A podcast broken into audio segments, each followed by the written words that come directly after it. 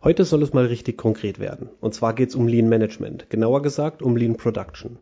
Und dazu spreche ich mit Jörg und Friedrich. Ich will mit den beiden aber keine Folge über die graue Theorie aufnehmen, denn fast jeder weiß, dass es von Toyota kommt und dass es letztlich darum geht, Verschwendung zu vermeiden.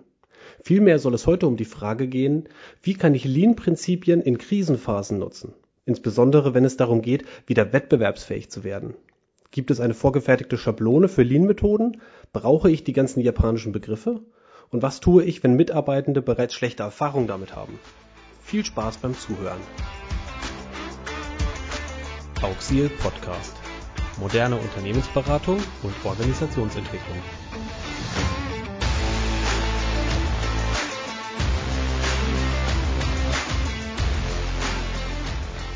Wie schon bereits angekündigt, haben wir heute wieder zwei Gäste hier im virtuellen Studio. Hallo Jörg und hallo Friedrich. Hallo. Hallo Philipp. Ihr beide, ihr seid ja Profis, wenn es um Lean Management geht. Aber Jörg, sag uns doch mal, worum genau soll es denn heute gehen? Ja, wir wollen über Lean Management oder auch Lean Production in der Restrukturierung sprechen. Richtig, genau. Das ist der, der Hauptgrund. Von daher, stellt euch doch einfach erstmal kurz vor, erzählt mal, wer ihr seid und warum seid gerade ihr beiden prädestiniert dafür, ähm, über das Thema Lean und Production zu reden.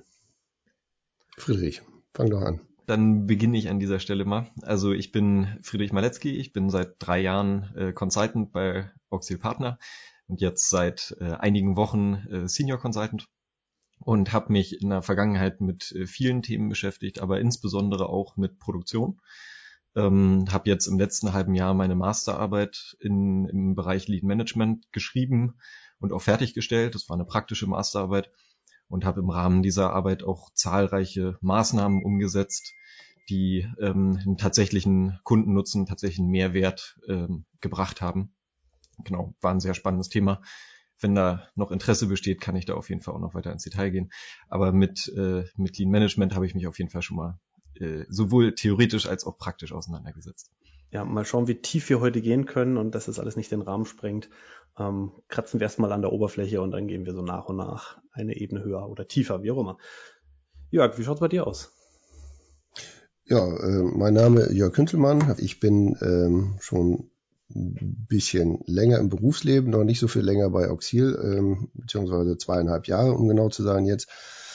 Ähm, habe in grauer Vergangenheit mal Maschinenbau studiert an der Uni Hannover und äh, dort später dann auch promoviert, in dem Rahmen schon auch mal ähm, speziell in dem Produktionsmanagementbereich auch Erfahrung gesammelt im, in der Beratung, Industrieberatung und äh, mich da also zum ersten Mal auch mit dem Thema Lean Management auseinandergesetzt habe dann später meinen ersten Job nach der Institutszeit ähm, als Kaizen-Manager gehabt bei einem Unternehmen in äh, Koblenz und äh, habe dann also da meine Erfahrung weiter ausbauen können und äh, von da ab in verschiedenen verantwortlichen Positionen des operativen Bereichs gearbeitet, bevor ich dann ähm, 2020 zu Oxil kam. Ihr seid beide vom Fach und ihr äh, kommt beide direkt aus der praktischen Umsetzung. Und genau darum soll es ja auch heute gehen, dass wir keine der vielen weiteren Folgen, die es schon gibt zum Thema Lean Management aufnehmen, wo es nur um die Theorie und die Geschichte geht.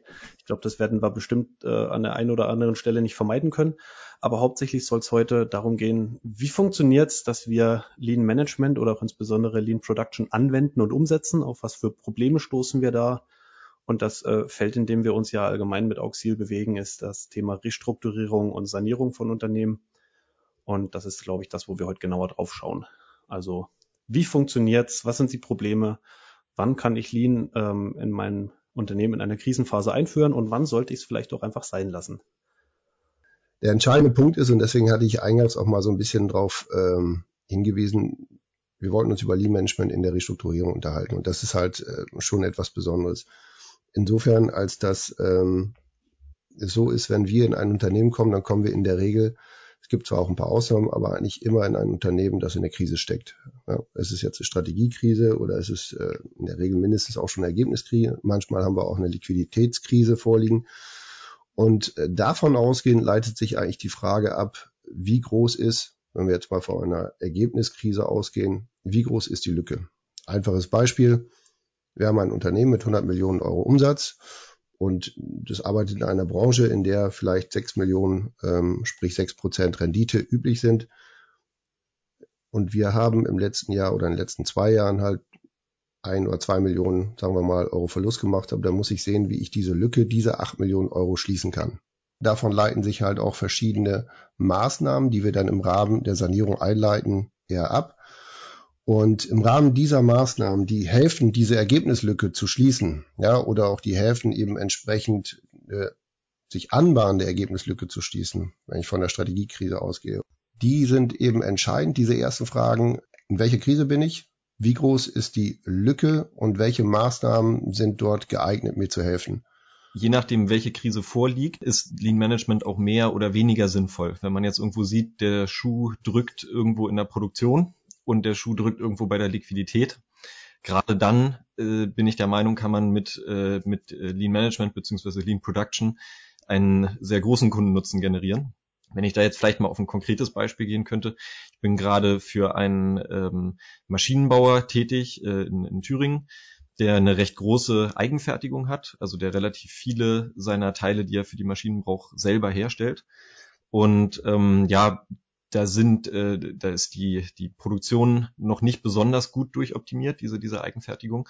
Ähm, die fertigen in sehr, sehr großen Losen, äh, mit dem Gedanken, dass man dabei irgendwo Rüstzeiten spart, weil man eben, wenn man mit einer Rüstzeit irgendwo 50 Teile herstellt, mehr Rüstzeit pro Teil hat, als wenn man mit einer äh, Rüstung irgendwo 500 Teile herstellt. Ähm, das Problem ist aber eben auf der anderen Seite äh, die Lagerhaltungskosten, die dem gegenüberstehen und die, die Bestände, ähm, dass man einfach hohe Bestände verwalten muss. Und natürlich gerade bei einem Maschinenbauer, der sehr viele verschiedene Einzelteile hat, ähm, wird es dann auch einfach wahnsinnig komplex, wenn ich für tausende verschiedene Einzelteile irgendwo in großen Losen hohe Bestände auf Lager liegen habe ähm, wenn man da dann einfach effizienter wird, erstmal dadurch, dass man die Losgröße an sich optimiert und dann im zweiten Schritt auch sich die Rüstzeiten anschaut und reduziert, dann kann man ja die Losgrößen irgendwo auf ein Niveau runterbringen, was dann eben deutlich weniger liquiditätsfressend ist und für ein Unternehmen in einer Krisensituation die Möglichkeit gibt, dieses Tal dann sozusagen durchzustehen und genug äh, Wasser unterm Kiel zu haben. Ich fasse mal kurz zusammen. Ähm, wir kommen als Beratungsfirma in ein Unternehmen, das ähm, in der Krise steckt, sonst würden wir da nicht hinkommen. Wir schauen uns an, welche Krise ist das und wie hoch ist, das hat Jörg so schön ausgedrückt, wie hoch ist die Lücke zwischen dem Ergebnis, das wir erzielen müssten, dass das äh, Unternehmen auf eigenen Beinen stehen kann und wie tief stecken wir gerade wirklich in der Kreide. Und dann überlegen wir uns verschiedene Maßnahmen anhand der Situation des Unternehmens. Und eine der Maßnahmen kann es eben sein, dass wir Lean Management oder auch Lean Production einführen. Also das ist genau die Frage. Also wir gucken oder wir schauen uns erstmal genau an, in welcher Krise ist das Unternehmen und wenn wir jetzt von der Ergebniskrise ausgehen, wie groß ist die Lücke? Also recht. Jetzt ist aber dann der Punkt, wenn ich jetzt eine Lücke von 8 Millionen Euro zu füllen habe, ja, um bei einer marktüblichen Rendite nachher wieder zu landen, denn das müssen wir am Ende eines Restrukturierungs- oder Sanierungszeitraums erreicht haben. Das ist das klare Ziel dann gibt es dort verschiedene Wege, die sozusagen in dem Fall dann nach Rom oder eben aus der Sanierung herausführen. Und da kann dann das ganze Paket Lean Management, diesen leistungswirtschaftlichen Bereich, dieses ganze Thema Working Capital Management halt auch wieder vielleicht ein Begriff, den ich da jetzt mal in die Runde werfe, ähm, durchaus unterstützen. Ja?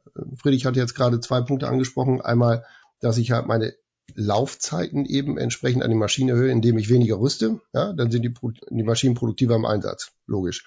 Ja, der andere Effekt ist halt, dass ich, und das ist der wesentliche, und das wäre jetzt auch gerade in dem Beispiel so, dass ich nicht, um quasi die Laufzeiten der Maschinen zu verlängern, wahnsinnig hohe Fertigungslosgrößen fahre und damit letzten Endes halt mir Bestände und ähm, damit eben auch Kapital irgendwo aufs Lager lege oder irgendwo in die Produktion, die ich auch erstmal bezahlen muss. Das Geld ist weg. Ich würde da ganz kurz einhaken, vielleicht äh, für diejenigen, die Lean noch nicht so 100% kennen.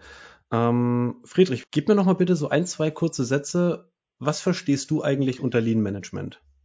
Hm, es ist also Lean Management ist ja ein unheimlich weiter Begriff, deswegen gebe ich darauf jetzt eine allgemeinere Antwort. Lean Management ist die äh, ist eine Philosophie der Unternehmensführung, die alles auf den Kunden ausrichtet dass jede Aktivität im Unternehmen ähm, auf den äh, Anwendungsfall, den Nutzen für den Kunden ausgerichtet ist und Verschwendung dabei minimiert wird. Das Ganze jetzt vielleicht mal auf die Produktion bezogen heißt, ähm, wir stellen äh, die Dinge her, die der Kunde braucht, mit dem Aufwand, der dafür notwendig ist. Und nicht mehr und nicht weniger. Okay, und mit Verschwendung meinst du einfach nur sowas wie Personal, Material, alle möglichen Ressourcen, auf die wir zugreifen? Sehr gute Frage. Also der Begriff Verschwendung ist, das, da könnte man ganze Abhandlungen darüber schreiben, was Verschwendung ist. Ähm, es gibt ja diese berühmten acht Verschwendungsarten. Diese, diese acht Verschwendungsarten greifen da aus meiner Sicht einen Schritt äh, zu weit schon. Das sind nämlich die sogenannten Muda. Ähm, äh, kommt ja aus dem Japanischen. Äh, das ist also wirklich das, was man klassisch unter Verschwendung versteht, unter, unter unnützen äh, Themen, die Geld kosten und die man weglassen sollte. Ähm, es gibt auch noch zwei weitere Verschwendungskategorien, und zwar äh, Mura und Muri. Ähm, Mura stellt dabei die Unausgeglichenheit in einem Prozess, in einer Prozesskette dar. Das heißt, ich habe mehrere Schritte, die hintereinander abfolgen. Sagen wir einfaches Beispiel, ich habe eine Vormontage und eine Endmontage. In der Vormontage werden einzelne kleinere Baugruppen zusammengefügt, die dann in der Endmontage meinetwegen zu einer großen Maschine zusammengefasst werden. Und meine Vormontagetätigkeiten brauchen jetzt, um eine Maschine herzustellen, einen bestimmten Zeitraum, eine Stunde. Und die Endmontage, um das alles dann miteinander zu verheiraten und, und das fertige Produkt herzustellen, braucht zwei Stunden. Dann ähm, könnte jetzt der Mensch an der Vormontage quasi in derselben Zeit doppelt so viel Vorprodukte produzieren, die aber von der Endmontage gar nicht abgearbeitet werden können, sondern die dann irgendwo als Bestand irgendwo landen und dann irgendwann mittags sagt der Mitarbeiter, Mensch, warum arbeitest du denn so langsam? Ich könnte ja jetzt schon Feierabend machen. Ähm, das, äh, ich ich habe ja im Prinzip schon komplett vorgearbeitet. Das Problem ist an der Stelle die Unausgeglichenheit im Prozess, das sogenannte Mura. Und die dritte Verschwendungsart, die aus meiner Sicht auch sehr häufig übersehen wird, das Muri. Das ist die Überbelastung von Menschen, von Material, von Maschinen. Also das heißt, ich arbeite nicht irgendwo bei, bei einer äh, Auslastung von 70, 80, 90 Prozent, die irgendwo abbildbar ist, sondern ich arbeite bei einer Auslastung von 100 Prozent, 110 Prozent, 120 Prozent. Ich kann dadurch kurzfristig möglicherweise erstmal mehr rausholen, sorge aber langfristig dafür bei Mitarbeitern, dass mir meine guten Leute weglaufen, dass, weil sie sich einfach nicht wohlfühlen, dass der Krankenstand eventuell hochgeht, dass die Maschinen verschleißen, dass ich mehr, mehr Wartungsaufwand habe und dadurch dann wieder, wieder Kosten produziere und, und Stillstände, geringere Verfügbarkeit oder beim Material, dass ich ähm, einfach nicht mehr die gleiche Qualität liefern kann weil ich, äh, weil ich sozusagen meine Toleranzen zu gering auslege und dann der Kunde am Ende das Nachsehen hat, weil die Produkte nicht seinen Erwartungen entsprechen. Und das ist auch per, per Lean-Definition alles Verschwendung. Das ist ja wahnsinnig viel und wahnsinnig komplex. Wenn wir jetzt in ein Unternehmen kommen und ihr beide seid ja da Profis, wo fangt ihr an? Was ist so euer erster Schritt? Ähm, je nachdem, welche Situation wir sind, ähm, müssen wir halt entsprechend ausgerichtete Maßnahmen einleiten. Ja, und das eine kann zum Beispiel eine sein, wenn es um Bestandsreduktion geht, weil wir halt sehen, wir haben zu viel gebundenes Kapital im Unternehmen, in den Umlaufbeständen. Dann wäre Lean ein Thema. Ja, und dann kann ich halt vor allen Dingen die zweitgenannte ähm, Unausgeglichenheit in der Produktion, äh, da kann es ein Thema sein. Es ist äh, vor allen Dingen dann aber auch ein Thema, wenn ich äh, vielleicht in einem Markt mich befinde, wo die Lieferzeiten eben entsprechend auch äh, gar nicht mal so sehr die Preise oder die Qualität eben die Auftragslage bestimmen, dann muss ich mich ganz intensiv mit dem Thema Durchlaufzeitreduktion irgendwie auseinandersetzen. Und äh, da gibt es dann über das ganz einfache Make or Buy, ähm, jetzt verlassen wir so ein bisschen den klassischen Lean-Bereich halt, ähm, auch noch Methoden, wo ich vielleicht dann auch im Lean-Toolset irgendwie das ein oder andere finde, ähm, um meine Bearbeitungszeiten und auch die Durchlaufzeiten zu verkürzen. Und äh, vielleicht das nochmal am Rande, also wo du es jetzt angesprochen hast, ähm, ich denke, das kann man ja inzwischen auch in der Literatur an vielen Stellen analysieren. Meine Erfahrung zeigt auch ganz klar, ähm, wir sind inzwischen hier in, in, in Westeuropa und ich glaube eigentlich auch weltweit auf so einem Niveau, dass eine Verkürzung der Bearbeitungszeit in den seltensten Fällen überhaupt noch sinnvoll ist. Ja, es geht wirklich darum, halt sich die ganze Prozesszeit anzuschauen und zu gucken, was passiert davor und danach. Und immer wenn du in diesen ähm, Bereichen dich bewegst, ja, diese Fragestellung, was passiert davor, danach, wenn du die ganze Kette anguckst, dann, so meine Erfahrung, findest du eigentlich immer irgendwo ein, eine, eine Lean-Methode, an der man sich orientieren kann. Meine Erfahrung sagt, wenn man sowas unabhängig von der Restrukturierung versucht wirklich komplett so zu lehren und einzuführen im Unternehmen, dann ist das immer mit großem Aufwand verbunden und speziell im Bereich der Restrukturierung hast du diese Zeit gar nicht. Heißt, du musst dich so ein bisschen an den Prinzipien dieser Methoden orientieren. Es ist unheimlich wichtig, dass du weißt, was kann ich dort einsetzen, worauf kommt es in, in der Essenz an. Ähm, dann ist aber ganz wichtig, dass du an die Umsetzung gehst und dass du rangehst und sagst, okay, wie kriegen wir das jetzt schnell gelöst? Und da musst du halt die Mitarbeiter mit ins Boot holen. Und da ist meine Erfahrung, an der Stelle bringt dir dann einfach erst auch meinetwegen eine 60, 70, 80 Prozent Lösung halt viel mehr, weil du die viel schneller umsetzen kannst, als wenn du versuchst, an der 90 oder 100 Prozent Lösung rumzudoktoren. Das ist ja so dieses Problem, was oft auftaucht, dass wir einfach keine Zeit haben, jetzt von Anfang bis Ende so einen, ich sag mal, so einen lupenreinen äh, Lean-Prozess einzuführen. Das heißt, wir können uns kein Fachbuch kaufen, was gehört alles zu Lean, was ist die Philosophie, welche Prinzipien, wo können wir das mit welchen Tools machen, sondern wir gucken nur, wo drückt der Schuh gerade am meisten und welcher Bereich oder welche Methode, welches Tool aus dem Lean kann jetzt hier helfen. Mhm. Häufig hast du mindestens ein oder zwei Personen in dem Unternehmen im weiteren Führungskreis, die sich mit diesen Themen schon mal auseinandergesetzt haben. Ja, nicht ganz selten auch so, ähm, dass sie schon mal versucht haben in dem Unternehmen und dann wurde es äh, irgendwann beiseite geschoben, hat alles keinen Zweck, irgendwie, das ist ein neumodernen Kram oder was weiß ich alles schon vorgekommen bei den Unternehmen, in denen wir sind. Und da hilft es sehr, wenn man sich dann eben auch mit diesen Personen auseinandersetzt und versucht auch mal zu gucken, ob die einen weiterhelfen können. Denn äh, auch das ist häufig so, wenn man jetzt vielleicht in der Vergangenheit ähm, mal einen, einen Fehlversuch gestartet hat, ähm, dann kann das sehr oft auch daran gelegen haben, dass es vielleicht von oben auch nicht entsprechend genügend protegiert wurde aus der Geschäftsführung. Und das ist auch ein weiterer wichtiger Punkt, wenn wir in einem Unternehmen sind, dann genießen wir in der Regel da auch im entsprechend halt schon auch ähm, relativ guten Durchgriff. Wenn das aber nicht der Fall ist, sprich, wenn man Lean-Methoden ohne wirklich massive Unterstützung aus der Geschäftsleitung versucht, in einem Unternehmen zu implementieren, dann wird es schwierig. Das heißt, im schlimmsten Fall gab es mal jemand aus der zweiten Führungsebene, der hat versucht, Lean einzuführen oder Bestandteile davon, hat nicht genug Rückendeckung bekommen aufgrund dessen ist es vielleicht sogar krachen gegangen, das ganze Thema. Und dann zum Schluss wird die Schuld entweder auf den Mitarbeiter geschoben oder die Schuld wird auf das Tool geschoben und sagt, ja, Lean funktioniert bei uns nicht. Genau. Das kann ja, das kann ja daraus dann äh, resultieren. Das führt halt aus meiner Sicht auch oft dazu, dass äh, Lean für viele ein verbrannter Begriff ist und dass man sehr vorsichtig damit sein muss, äh, den dann so vor sich herzutragen, weil sich dann die Leute denken, ach schon wieder so einer, der, der uns jetzt hier was vom Pferd erzählt.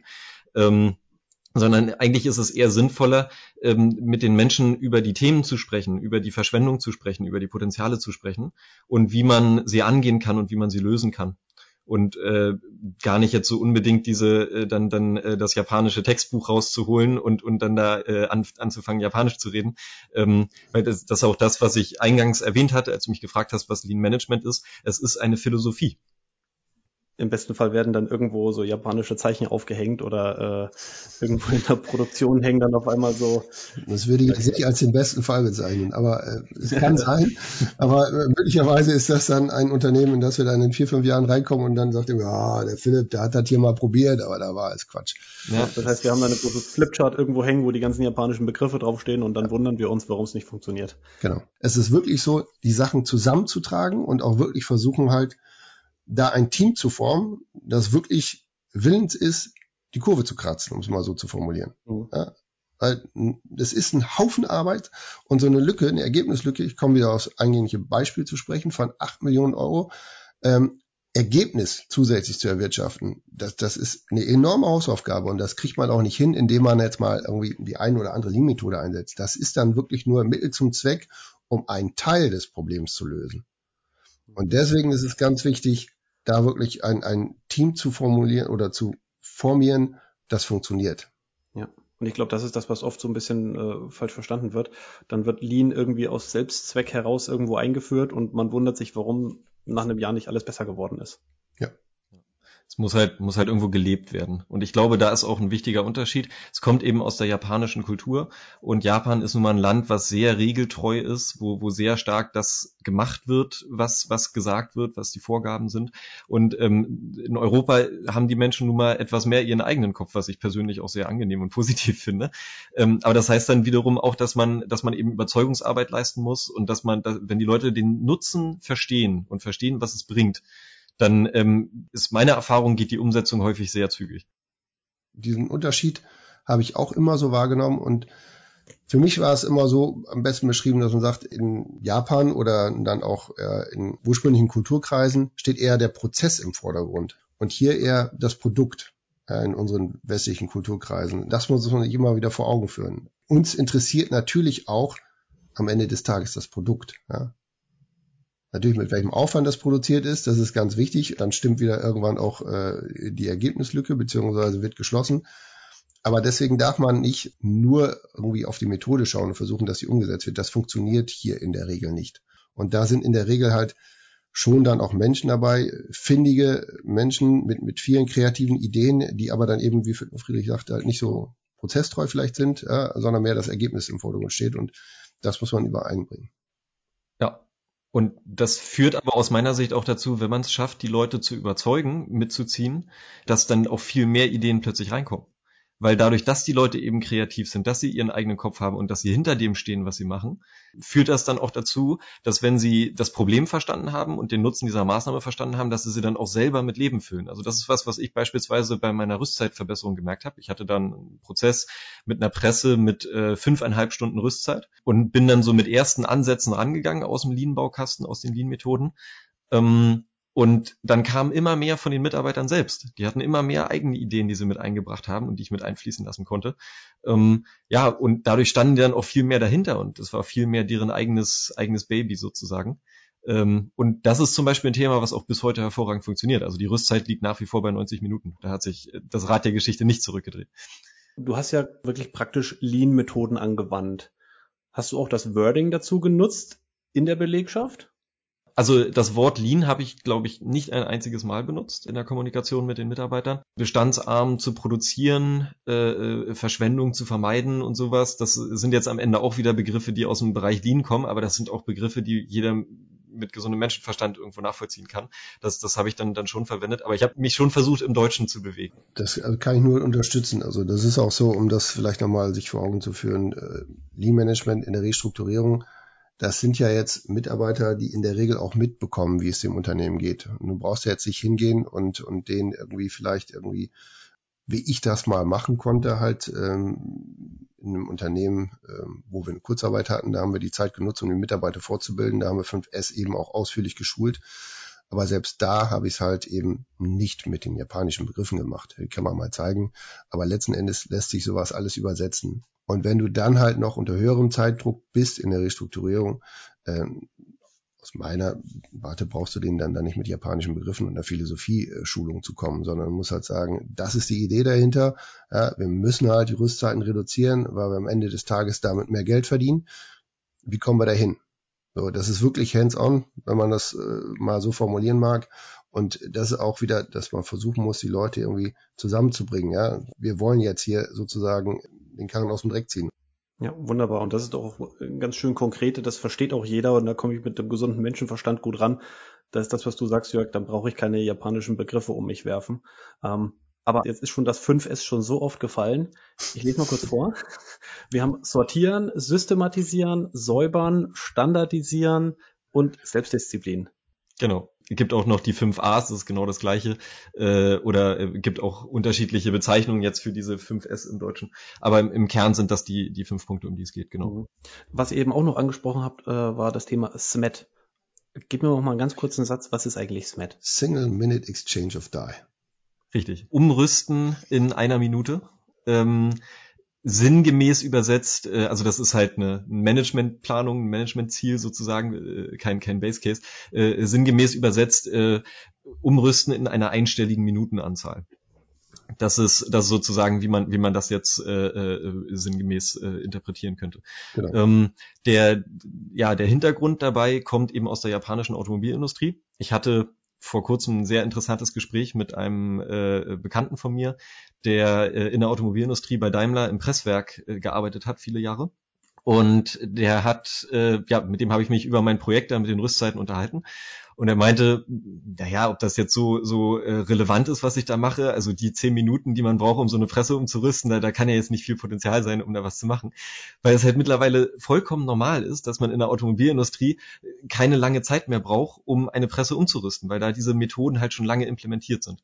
Aber das hat mir wieder mal sehr deutlich gezeigt, außerhalb dieses Mikrokosmos Automobilindustrie und meistens schon, wenn man die OEMs verlässt und, und in den Zulieferbereich reingeht, sind doch sehr große Potenziale, die man mit relativ relativ einfachen Mitteln irgendwo heben kann. SMAT ist, ich nehme einmal im ersten Schritt alle Rüstaktivitäten auf, so wie, wie Jörg es gerade beschrieben hat, vorzugsweise per Video. Ähm, Im nächsten Schritt trenne ich dann erstmal sauber, welche Aktivitäten müssen während des Maschinenstillstandes erfolgen und was sind so klassische vor- und nachbereitende Aktivitäten, die ich äh, da rausnehmen kann, wo ich äh, die Maschine, wo die Maschine quasi parallel laufen kann und produktiv tätig sein kann.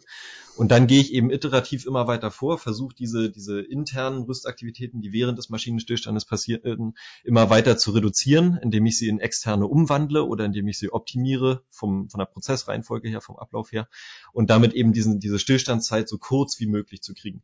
Und in der Regel ist es tatsächlich möglich, das auf wenige Minuten hinzubekommen. Dann ist ein gewisser Investitionsaufwand nötig, ähm, aber auf jeden Fall deutlich unter einer Stunde. Das ist, das ist machbar, auch mit geringem Investitionsaufwand. Sag mir doch mal eine Zahl, Friedrich, dazu. Ähm, von der Herausforderung, was du vorhin erwähnt hattest, von den fünf Stunden Umrüsten, auf wie viel seid ihr gekommen, nachdem du damit fertig warst? 90 Minuten. Ah, okay. An dieser Stelle mache ich jetzt erstmal Schluss, beziehungsweise eine kleine Pause.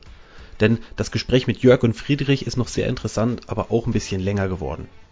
Im zweiten Teil geht es dann darum, wie schaffe ich es, die Denkweise von Lean in meinem Unternehmen zu etablieren? Wie gehe ich mit den Mitarbeitenden um, die teils erhebliche Widerstände zeigen? Und welche Daten brauche ich dazu? Insbesondere, wie komme ich an die nötigen Daten? Falls du jemanden kennst, für den das Thema Lean auch interessant ist, dann verschicke doch im Anschluss den Link zur Folge und lasse ihn oder sie daran teilhaben. Bis zum nächsten Mal. Tschüss.